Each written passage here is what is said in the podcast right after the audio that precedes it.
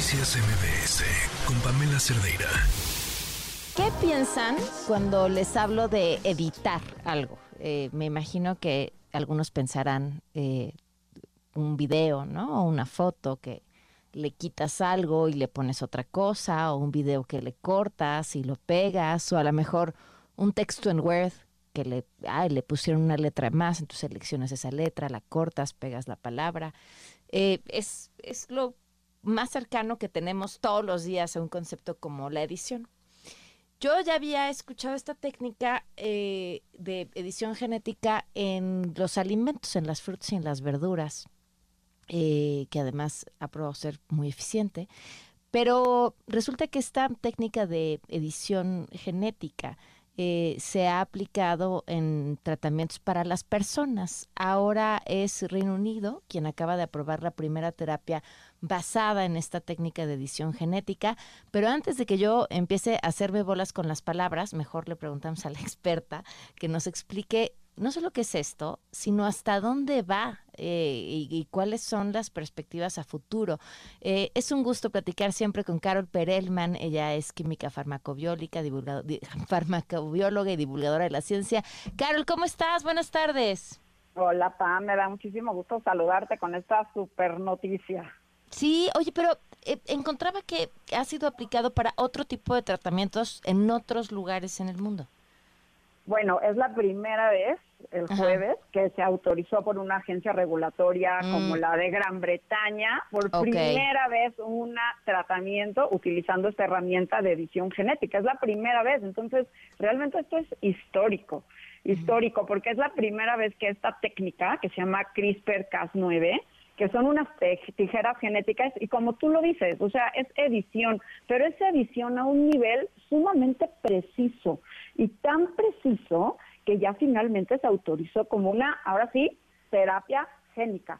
Y es para una enfermedad, bueno, para dos enfermedades hereditarias de la sangre, específicamente de la hemoglobina. Recordemos que la hemoglobina está en nuestros glóbulos rojos y es importantísimo porque lleva el oxígeno a todo nuestro cuerpo. Y bueno, hay dos enfermedades, una se llama beta-talasemia y el otro se llama anemia falciforme, que afectan pues a una proporción, pues no muy importante de la población, pero sí importante porque es muy debilitante. En algunas regiones, por ejemplo en África, la, la anemia falciforme ocurre en uno de cada 500 personas, es bastante común.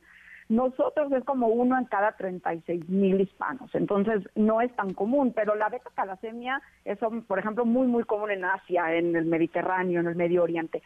Y lo que esto hace es que puede de, una vez por todas curar la enfermedad, porque lo que se hace, Pam, es sacar de los pacientes de su médula ósea células hematopoyéticas, que son células progenitoras, son células como digamos, este, antes de que se desarrollen en las células ya enfermas de la sangre, se sacan del paciente, se editan en el laboratorio y ya se les regresan con este cambio haciendo que se cure, porque la única, eh, la única terapia que teníamos hasta el momento era un trasplante de médula ósea y realmente es bien difícil conseguir eh, trasplantes de médula ósea, que haya un match perfecto y que no se rechace. Entonces es una gran noticia, todavía no sabemos cuánto va a costar, por supuesto que va a ser algo carísimo, pero por ahora lo más importante es que es la primera vez que ya mm. se autoriza esta terapia usando CRISPR-Cas9, que fue una herramienta de edición génica que ganó el premio Nobel en 2020 a Emmanuel Carpentier y a Jennifer Doudna. Hicieron historia estas dos mujeres por ganar el premio Nobel de Química con estas tijeras génicas que descubrieron en bacterias. Y bueno, pues ahora pues ya, ya se estaba usando, por ejemplo, en agricultura, ¿no? Y, y en algunas investigaciones, pero ya tenerlo como un medicamento, ahora sí que es algo sumamente eh, novedoso, es un avance, es como el principio de una nueva historia en la medicina. Y bueno, el FDA en Estados Unidos el 8 de diciembre va a tener este, el hearing, ¿no? su audiencia para autorizar para la anemia falciforme y el 30 de marzo para la betatalasemia. Y bueno, es una gran noticia. A ver, Carol, eh, estas células que son las células, los genes, ¿qué es lo que editan exactamente? ¿Y, y qué es con que editen una, dos, tres, no sé, diez, mil? Eh, ¿Se corrige todo lo demás o cómo funciona? Sí, es interesantísimo, Pam. Este, eh, tú estabas hablando al principio de, nuestra conversación en la edición, ¿no? Pensemos en el DNA, el DNA, el material genético que tenemos todos dentro de nuestras células y que dicen exactamente qué es lo que debemos hacer y cómo hacer nuestras proteínas. Todo eso está escrito en letras, ¿no? Recordemos que son estas letras que nos eh, enseñaron en la secundaria, ¿no? Que son las bases del el DNA.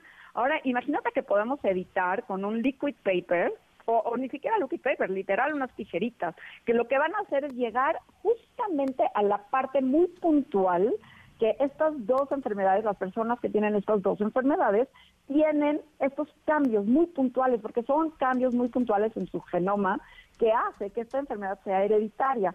Y entonces, al cambiar, sacan las células de estos pacientes, ah, bueno, es todo un proceso, ¿no? Hay que tener a los pacientes en el hospital, hay que este, extraerles de su médula ósea, dentro de nuestros huesos, en la médula ósea, está la fábrica de células de la sangre. Entonces, como esta es una enfermedad de células de la sangre, lo que queremos modificar son las células sanguíneas de estos pacientes. Entonces, sacamos una muestra de esas células dentro de la fábrica, dentro de la médula ósea, se llevan al laboratorio, se editan, pero nada más se evita la partecita que está en, con ese error, con unas tijeritas sumamente eh, precisas y lo que se hace es regresar con estas células ya modificadas al paciente, transfundirlas de regreso y esperar a que este a que tenga buena respuesta. La buena noticia es que en los ensayos clínicos 28 de los 29 pacientes con anemia falciforme este, tuvieron éxito. Después de un año ya no requerían ningún otro tratamiento porque ya tenían una, eh, digamos, tenían un año de no requerir lo que eh, eh, las personas con anemia falciforme requieren, que son transfusiones y etcétera.